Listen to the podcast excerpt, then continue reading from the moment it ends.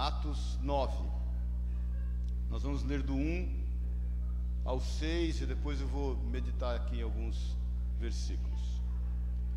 Diz assim: Saulo, respirando ainda ameaças e morte contra os discípulos do Senhor, dirigiu-se ao sumo sacerdote e lhe pediu cartas para as sinagogas de Damasco, a fim de que, caso achasse alguns que eram do caminho, assim homens como mulheres, os levassem presos para Jerusalém.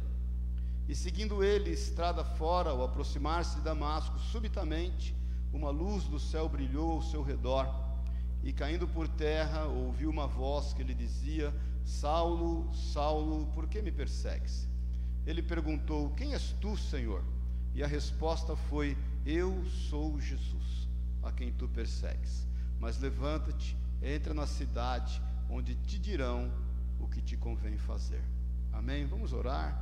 Pai querido, obrigado, Deus, obrigado por estarmos aqui, obrigado pela tua presença, Senhor. Nós entramos na tua presença, declaramos a liberdade do teu Espírito Santo, que a tua palavra venha nos fazer crescer até a estatura do varão perfeito, venha nos fazer mais maduros, mais conscientes do teu amor para conosco, mais limpos de coração, porque ela nos limpa, nos cura e nos transforme, e que nós tenhamos cada vez mais sede do Senhor e da Sua palavra. Fala no íntimo e no oculto de cada um de nós. É o que te pedimos em nome de Jesus, Senhor. Amém e amém. Pode sentar-se. Continua alto o meu retorno aqui, viu? Se puder abaixar. Saulo, você sabe disso, era, era um homem extremamente culto, ele tinha tripla cidadania, era importante no seu tempo, exercia uma grande influência no meio dos judeus. Ele foi criado aos 12 anos de idade, o, o pai o entregou a um homem chamado Gamaliel, e ele era um dos principais sacerdotes, um homem extremamente sábio, demonstrou sabedoria, inclusive quando aconselhou para que se, não fossem mais, para que parasse a perseguição para com os cristãos, para que, se porventura aquele movimento viesse de Deus, eles não estivessem lutando contra Deus, o que realmente aconteceu. E, e, e, a palavra de Deus diz que ele então era ferrenho na perseguição contra os cristãos. Ele entendia que perseguir, matar cristão, prender cristão, ele estava oferecendo um culto a Deus por isso. Ele entendia que aquilo era uma, uma seita. Paulo, já te falei, ele era cidadão romano, grego e judeu, falava vários idiomas, mas Paulo andava segundo os seus próprios caminhos, segundo os seus próprios conceitos. Paulo estabelecia o, o, o, o seu próprio destino, ele não dependia de ninguém que não fosse ele mesmo, da sua religiosidade, do seu zelo religioso que dava a ele esse ímpeto de acordar todas as manhãs e querer prender pelo menos uns quatro, cinco cristãos por dia. Essa era a sua tarefa. Eu vejo, irmãos, que por muitas vezes nós queremos andar segundo os nossos conceitos, segundo aquilo que a gente entende que é certo, de forma até religiosa, sem estar buscando uma direção e um cuidado de Deus para todas as coisas. Olha, em Provérbios 16 diz, e é algo importante, no versículo 18, a gente fala isso várias vezes, que a soberba precede a ruína e a altivez do espírito a queda é necessário que quando a gente se apresente diante de Deus, a gente se apresente com um coração puro, quebrantado, humilde, para que Ele nos dê a direção. Paulo andava ao contrário, ele dava a direção para Deus. Ele, ele entendia que aquilo que ele fazia tinha aprovação de Deus, sem ao menos consultar a Deus, embora Deus estivesse falando com ele continuamente. Você vai ver isso comigo aqui no próprio depoimento dele. O Espírito Santo continuamente falava a Paulo, mas ele não dava ouvidos a isso, porque ele andava na sua soberba, ele andava eh, totalmente tomado por os, pelos seus conceitos, pelas suas verdades. Eu gosto de uma frase de Martinho Lutero, ele diz assim: existem três cachorros perigosos: a ingratidão, a soberba e a inveja. Quando mordem, deixam uma ferida profunda.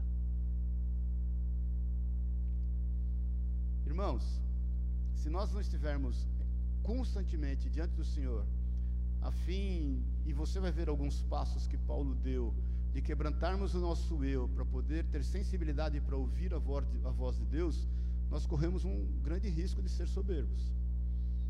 E quando você para e pensa, não, soberbo eu não sou, já é uma soberba. quando você para e diz, não, não, eu, se tem uma coisa que eu não sou orgulhoso, já é um orgulho. Por isso que Pedro diz: aquele que está em pé, cuide para que não caia.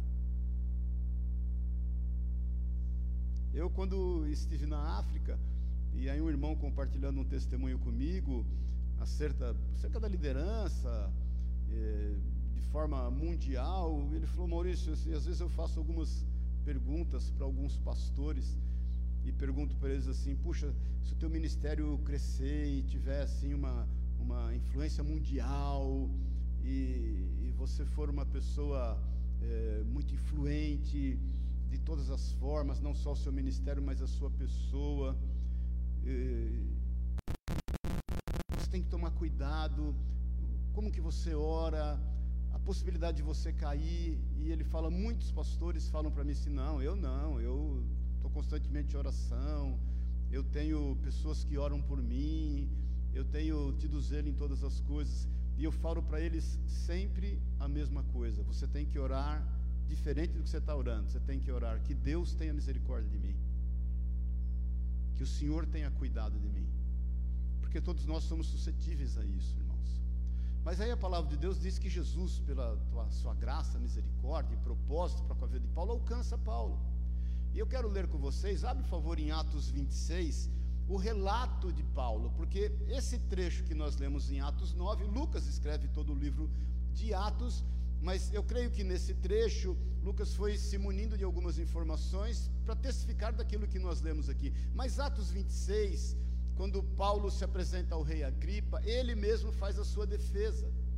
E aí eu entendo que Lucas estava ao lado anotando a defesa de Paulo, e Paulo então compartilha a sua experiência, a forma como ele viveu aquele momento. Atos 26, no versículo 13, eu vou lendo o versículo por versículo, e a gente vai é, conversando, refletindo em cima dele, para a gente ser mais é, incisivo aqui, ele diz o versículo 13: ao meio-dia, isso Paulo falando, ó rei, está falando para o rei Agripa, indo eu caminho fora, vi uma luz no céu, mais resplandecente que o sol, que brilhou ao redor de mim e dos que iam comigo. O que, que Paulo está testificando nesse momento? Que ele caminhava em trevas ele estava totalmente tomado por aquilo que eram os seus conceitos, aquilo que eram os seus valores, que eram os seus princípios, totalmente distantes daquilo que era a vontade de Deus.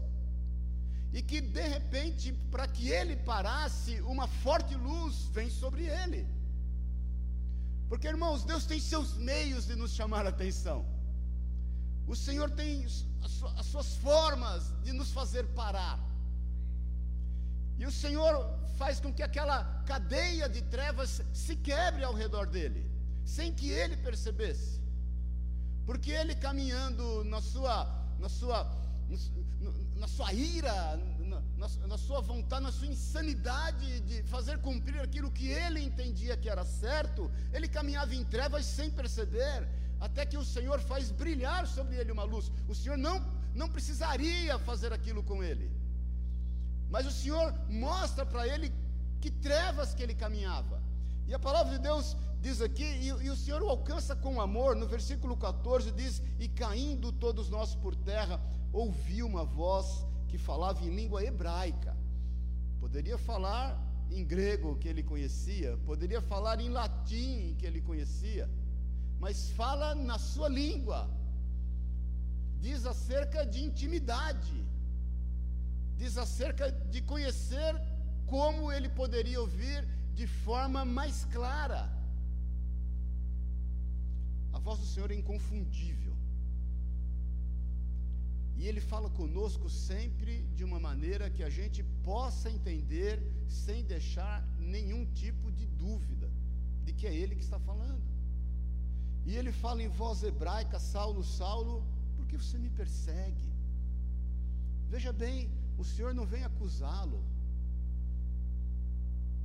O Senhor não vem brincar de braço de ferro com ele, irmãos. A Bíblia diz que se Deus nos tratasse segundo as nossas concupiscências, nós viraríamos pó. Se você por muitas vezes é assolado a pensar que você está debaixo de um jugo ou de uma mão pesada de Deus, se Deus colocasse realmente a mão sobre nós, não sobraria nada.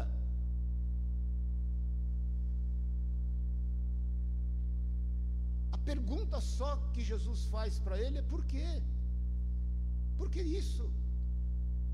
Por que tanta soberba? Por que tanta falta de sensibilidade? Porque Jesus continua dizendo aqui, nesse testemunho de, de Paulo ali para o rei Agripa, ele diz que Jesus fala para ele: dura coisa é recalcitrares contra os aguilhões. O que o Senhor está dizendo aqui, aguilhão, você sabe, é aquela ferramenta de dirigir o boi, de dirigir o gado, para que o gado não se desvie. Jesus está dizendo para ele assim: Ô Saulo, eu já tenho te falado. O meu Espírito Santo tem te falado, por que, que você está lutando tanto contra isso? Porque, obviamente, quando Saulo matava, prendia, perseguia um cristão, aniquilava uma família, o Espírito Santo ministrava ao coração dele: Isso não está certo, isso não procede de mim, você pode ter base na lei, mas isso não tem o menor sentido naquilo que eu estou propondo. Irmãos, nós sofremos a mesma influência do Espírito Santo de Deus. Você sabe o que é certo, você sabe o que deve ser feito, você sabe o quanto isso faz com que você esteja caminhando no centro da vontade de Deus, e, e eu te falo aquilo que Paulo ouviu do Senhor, por que, que você resiste tanto? Aquilo que o Espírito Santo de Deus tem falado e te dirigido. Você já percebeu que a gente vai e quer assumir algumas responsabilidades, a fim de religiosamente colocar diante de Deus essas responsabilidades, mas nós não ouvimos aquilo que o Senhor quer que a gente desempenhe. Então Jesus, ele vem e faz uma pergunta para Paulo e dá ele um conselho. Para que você fica lutando contra aquilo que eu já tenho falado? Não é muito mais fácil você estar se entregando aquilo que é a vontade de Deus? O Senhor se revela a ele e, e dá ele uma visão, dá ele uma visão e dá ele um sentimento de propósito. Porque quando a gente lê a trajetória de Paulo e, e estuda a vida de Paulo, e vê tudo que esse homem enfrentou por amor ao Senhor, em cumprimento daquilo que Jesus havia dito para Ananias, ele, ele vai saber o que é ser perseguido pelo meu nome. É porque realmente ele foi alcançado pelo Senhor. Irmãos, não, não, tem, não tem nada que possa se levantar e nos desanimar quando nós entendemos que nós estamos cumprindo o propósito do Senhor. Veja bem, não por mera religiosidade, mas é porque Ele mandou, pediu, ordenou que fosse desse jeito. Não sei você, querido, há muitos anos na minha vida, entra ano, sai ano, todo domingo eu estou ministrando a palavra de Deus e, e, e, todo o tempo, em toda hora, com as pessoas em que eu, que eu encontro, eu sempre falo: você não precisa de púlpito para pregar, já cansei de pregar em cima de caixa de tomate na praça. E por mais que a gente sofra, às vezes, impactos, a gente tem que obedecer aquele que nos chamou. E agir com responsabilidade quanto a isso. Amém, queridos? Paulo, a Bíblia diz da leve e momentânea tribulação que ele passou: dois naufrágios, dois apedrejamentos, fome, nudez perigos entre falsos irmãos, perigo no deserto, assaltos. E ele fala que isso é uma leve e momentânea tribulação. E nada pôde demovê-lo. E vale aqui uma reflexão: o, o que é que tem te demovido de fazer aquilo que o Senhor te chamou para fazer? Porque você vai estar lutando contra o Espírito Santo até quando? E aí ele continua o relato que acho fantástico aqui no versículo 15 de Atos 26, ele diz assim: Então eu perguntei: Quem és tu, Senhor? Impressionante que quando ele ouve, ele vê aquela luz, ele ouve aquela voz, falando com ele em hebraico, ele já sabe que é o Senhor. Porque ele não pergunta assim: quem é que está falando comigo? De onde vem essa voz? Eu não consigo discernir de onde vem. Irmãos, a voz do Senhor, ela, ela sempre ela, ela vai trazer consigo os testemunhos, a testificação necessária para que você a reconheça. E vou te falar, há momentos em que a gente precisa ver uma grande luz e literalmente cair do cavalo para saber que é Ele que está falando conosco. Porque a gente está tão empenhado em seguir com os nossos objetivos, a gente está tão empenhado em fazer aquilo que a gente entende que vai nos dar resultado por conta do nosso esforço, que a gente não consegue ouvir ao Senhor até que Ele põe um breque. E Ele continua dizendo assim: o que Jesus diz a ele: Eu sou Jesus a quem tu persegues, mas levanta-te, firma sobre os teus pés, porque por isso te apareci, para te constituir ministro e testemunha, tanto das coisas que me, vi, que me viste, como daquelas pelas quais te aparecerei ainda. O Senhor diz assim: Eu tenho muito mais para te revelar, isso que está acontecendo agora não é nada. E aí diz assim: livrando-te do povo e dos gentios, para os quais eu vou te enviar. O Senhor já começa a dizer: eu, eu tenho algo grande na tua vida e através da tua vida, e, eu, e, e não vai ser com facilidade, o Senhor diz assim: eu vou te livrar de todo levante contra a tua vida, tanto de gentios quanto de judeus. Versículo 18: porque você vai abrir os olhos deles e vai convertê-los das trevas para a luz, da potestade de Satanás para Deus, a fim de que recebam eles remissão de pecados e herança entre os que são santificados pela fé em mim. Tudo isso num primeiro encontro. Você se lembra quando você entregou sua vida para Jesus? Você se lembra o sentimento de propósito tomou conta do teu coração e você pensou assim: eu preciso falar de Jesus para meu amigo. Lembra-se disso ou não? E eu preciso anunciar Jesus para minha família. Eu preciso, eu, eu preciso falar de Jesus para meu pai, para minha mãe, para meu irmão. Eu preciso falar de Jesus para minha namorada, para meu namorado, para meu esposo, para minha esposa, para os meus filhos precisam saber de Jesus. Lembra-se disso? E eu quero te perguntar: aonde ficou isso? Aonde está isso, querido? Agora, no versículo 19, dá o resultado desse encontro, porque ele, ele fala isso para o rei, Agripa. Ele diz assim: Pelo que, ó rei Agripa, eu não fui desobediente à visão celestial.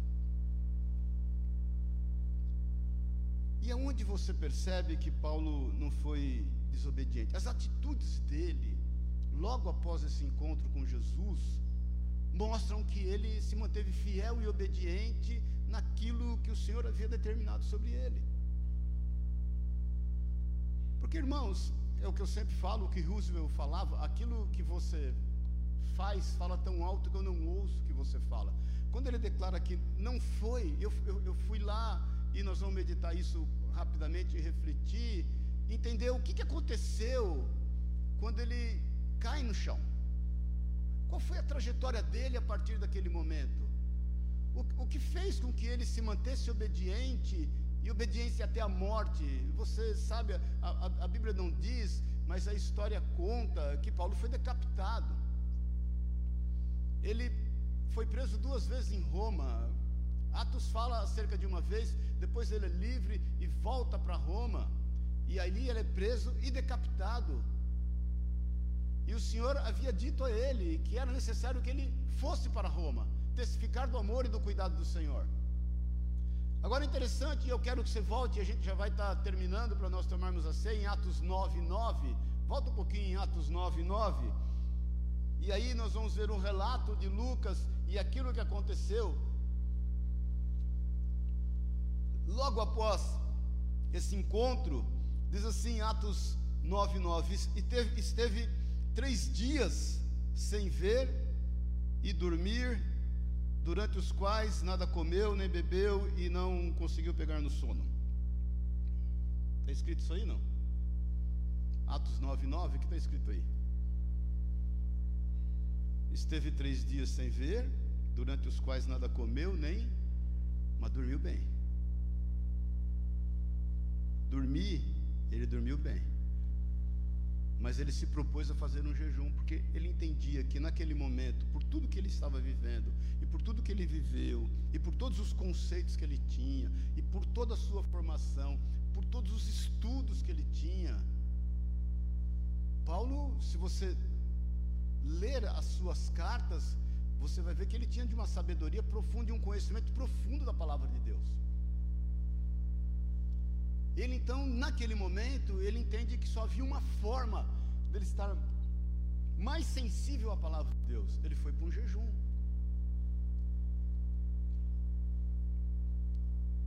Então, meu irmão, deixa eu te falar uma coisa, minha irmã. Jejum é uma prática recorrente na vida de um cristão.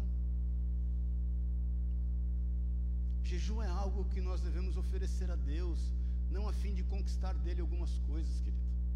Mas o jejum é algo que a gente oferece ao Senhor a fim de ter sensibilidade em nós, de ouvir a Sua voz, de, de aplacar o nosso eu, de pôr controle na nossa carne, de determinar quem manda em nós, que não, não é a nossa vontade. Paulo vai de cara para um jejum de três dias porque ele, ele quer aplacar aquela fúria, ele, ele, ele quer aplacar aquela soberba, ele quer aplacar aquele orgulho, ele quer estar livre para ouvir a voz do Senhor, ele quer estar preparado pelo Senhor a fim de enfrentar aquilo que o Senhor havia dito que ele enfrentaria. Por isso que eu vejo que ele foi realmente obediente à visão celestial. Porque a primeira coisa que ele faz após esse encontro, ele vai para um jejum. E ele vai dormir bem, porque ele poderia ficar sem sono. A Bíblia podia dizer, puxa, Paulo eh, fez jejum e não dormiu. Não, ele, ele, ele, ele estava em paz. Ele, ele entendia que aquilo era para bênção na vida dele. Ele, ele podia ficar remoendo.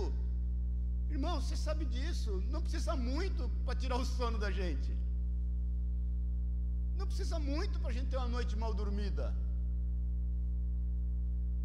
O problema da gente acordar às vezes de madrugada é o voltar a dormir, porque se acorda de madrugada, né? Vamos falar a verdade? Vem um, uma tempestade de pensamentos na tua mente. Aí você começa a ser tomado por ansiedade, começa a querer arrumar a agenda do outro dia. Imagine, a vida de Paulo, queridos, nesse momento, ela vira literalmente de cabeça para baixo.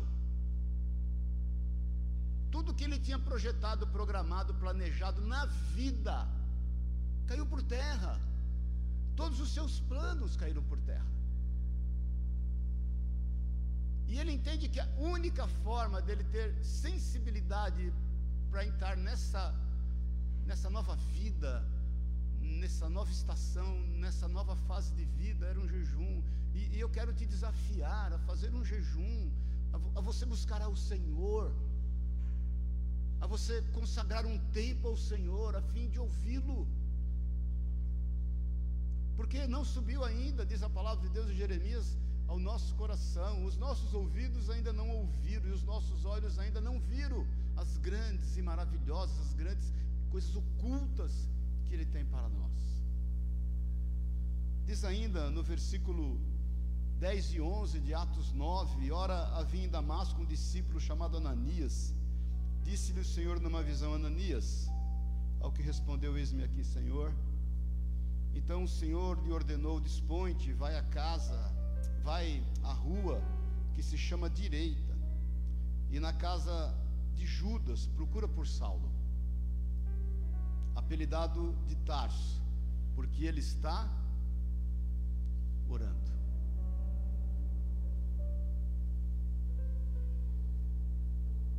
Você percebe o quanto a vida desse cara muda?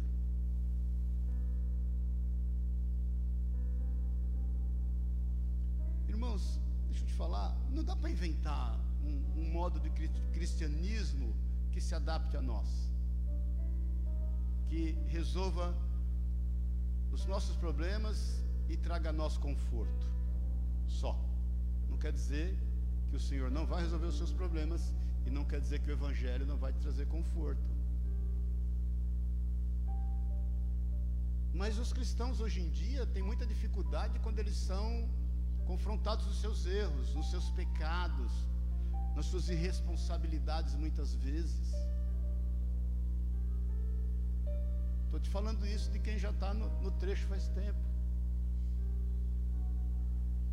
Os cristãos hoje têm muita dificuldade quando você diz a eles que o jejum sim é uma prática bíblia e, bíblica e isso deve ser feito. E faça você uma reflexão quando da última vez você fez jejum. Os cristãos sim, sim têm que saber que é necessário orar. Jesus diz orar sem cessar. E quando eu falo orar, é orar mesmo. Eu coloquei no devocional que eu faço todo dia hoje isso, quando Marta e Maria recebem Jesus em, suas, em sua casa, e óbvio, você sabe a casa de Lázaro também, e Marta está toda ocupada com os afazeres. Veja bem, ela não está fazendo nada errado. Ela está fazendo ali o almoço, está correndo para cima e para baixo, está agoniada, né? Você sabe, mulher, quando quer receber bem, né? E eu sei quando eu estou em casa, às vezes cozinhando, e aí vem alguém, que nem quando é Natal, Ano Novo, eu me ponho na cozinha, gosto de cozinhar, e vem alguém, tem hora que eu não consigo conversar direito, eu quero ficar focado ali no que eu estou fazendo, e, e Marta estava nisso, e, e, aí ela olha para o lado, está Jesus sentado, Maria aos pés do Senhor, ouvindo os seus ensinos, os seus ensinamentos, e aí Marta falou: Jesus, é o seguinte, toma uma atitude aí, o senhor não fica incomodado com isso, eu estou aqui trabalhando, fala para ela vir me ajudar. E Jesus fala: Marta, Marta, por que estás tão inquieta e te preocupas tanto? A Maria coube a melhor parte, porque isso nunca vai ser tirado dela. Jesus está falando assim: olha, querida, o almoço que você está fazendo, nós vamos comer e você sabe o que vai virar. Jesus está dizendo assim: olha, os esforços de vocês todos vai resultar em algo que vai ficar aqui nessa vida, mas aquilo que Maria está fazendo, quando você tem uma vida de oração, de adoração, de quebrantamento em jejum diante de Deus, você vai adquirindo coisas que nunca te vai ser tirado nunca vai ser roubado. Isso você vai levar para o céu. Você não vai levar dinheiro para o céu, você não vai levar imóvel para o céu, você não vai levar comida para o céu, você não vai levar nada que é resultado dos seus esforços para os céus. Mas a tua comunhão, paz que excede todo entendimento que é Jesus na tua vida, isso vai com certeza com você por toda a eternidade. Então, Paulo, a fim de ser obediente à visão celestial, ele vai para uma prática de jejum, ele vai para uma prática de oração. No versículo 17 e 18 de Atos, de Atos 9, eu pulei a parte que Ananias, ele, você sabe, ele, ele fica em lutas com o Senhor, ele, ele, ele, um homem de Deus, né? Um homem de Deus, e que Jesus fala com ele, e ele fala: Senhor, mas esse Paulo aí, o senhor não sabe quem é. Olha, esse cara aí é um perseguidor. Olha, é, pode ser uma cilada. E, e o Senhor fala: Eu conheço ele. Ele, ele está orando. E olha que Paulo está orando e tem uma visão que o Senhor fala, ele está orando e teve uma visão que o homem entrava na sua casa, chamado Ananias, inclusive. Paulo, na sua oração, vê um homem chamado Ananias entrar na sua casa. Gente, o cara se, converter, se converteu naquela hora. Ele já vai para o jejum, ele já vai para oração, ele já tem visões específicas, proféticas. E Ananias é convencido pelo Senhor e vai estar com ele e orar por ele. Versículo 17: Então Ananias foi e entrando na casa, impôs sobre ele as mãos, dizendo: Saulo, dizendo Saulo o quê? Saulo o que, irmão? Quem está vivo, diga amém. Saulo, irmão. Ele poderia dizer Saulo, cretino, sem vergonha, vagabundo, matou meu primo ontem. Tive que fugir para você não matar minha mãe.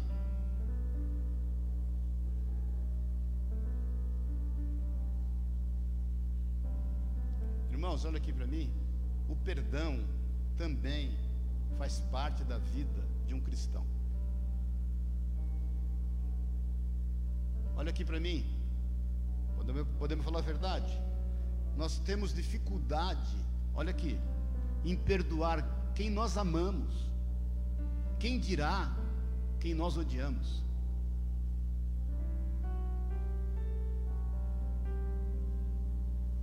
Quem nós amamos, nós temos dificuldade de perdoar. Ananias era realmente um homem quebrantado, porque ele olha para aquele algoz, aquilo era um algoz, querido, aquilo era um inimigo que matou pessoas que ele amava e convivia, que gerava no coração dele, Ananias, medo. Quando Jesus chama ele para essa missão, para essa tarefa, ele tem medo, ele fala: Senhor, não dá, é, é, é, o Senhor está me, tá me jogando numa jaula com, com um pitbull que não come há não sei quanto tempo, com um tigre, com um leão faminto.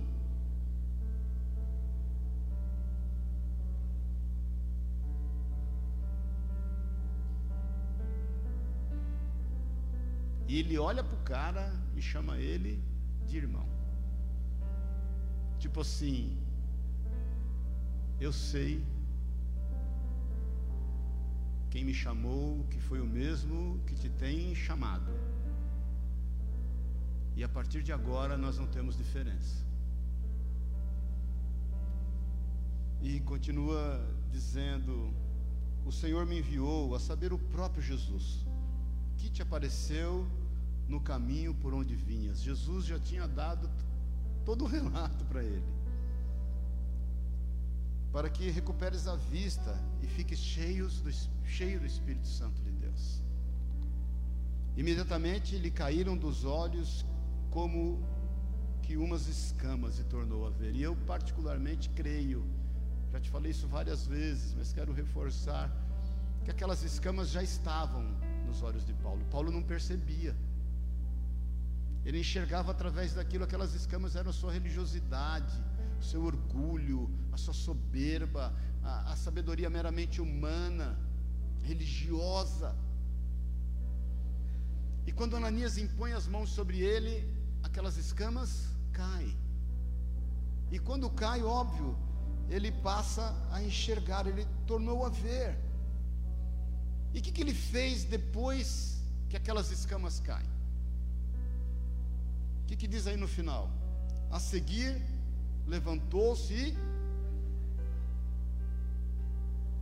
Nós vamos fazer batismo agora em maio, irmãos. Já te, já te falei. Se você tem dúvida quanto ao batismo, converse com o Daniel.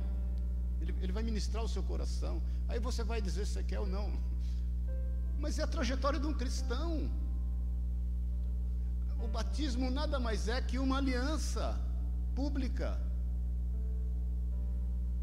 Paulo diz: eu, eu, eu quero mudar de vida total. Por isso que ele vai para o jejum, ele vai para oração, ele tem visão, ele, ele agora aquelas escamas caem, o seu orgulho vira nada, a sua soberba vira nada. Ele fala o seguinte: eu quero ir para isso. Entenda que isso é um caminho de um cristão. No versículo 19, depois de ter se alimentado, sentiu-se fortalecido, então permaneceu em Damasco alguns dias com os amigos antigos e ficou pregando a palavra para eles. Aí que está escrito aí? Foi tomar uma cerveja com os amigos, porque afinal de contas ele precisava se aproximar dos caras para falar de Jesus para os caras. Saulo saiu dali, foi jogar uma partida de futebol, porque não estou falando que eu sou contra nada disso. Mas a Bíblia diz que ele foi em Damasco alguns dias com quem? Com os. Ele foi então ser discipulado. Nós vamos fazer o discipulado, nós vamos começar dia 24 de maio. É importante que você faça. E vou te falar, nós vamos começar desde o Beabá. E depois nós vamos entrar em, em, em, em coisas que o Senhor tem falado conosco aqui como igreja. Nós temos que buscar ensino. Querido, eu já te falei, eu leio a Bíblia não sei quantos anos da minha vida. Adoro ler livros. Quando eu estou no trânsito, eu passo o dia ouvindo pregações de vários irmãos. Porque a gente precisa de ensino. Ninguém dá o que não tem. Ninguém dá o que não recebe. Cuidado com conceitos próprios, com valores próprios, com conclusões próprias, isoladas, sozinhas, que respondem somente às suas expectativas e, e, e que te fazem estar fechado dentro de você mesmo. Porque, olha que tremenda a vida desse cara, de repente ele se dispõe a isso. Eu, e olha, eu vou te falar, um cara que conhecia a Bíblia, ele fazia parte do sinédrio, deixa eu te falar, o cara para fazer parte do sinédrio, ele tinha que conhecer, ele tinha que saber o Pentateuco, ponto e vírgula. Ele tinha que saber recitar de cor os cinco primeiros livros da Bíblia. Tudo o que estava escrito ali, ó, ó a memória do cara.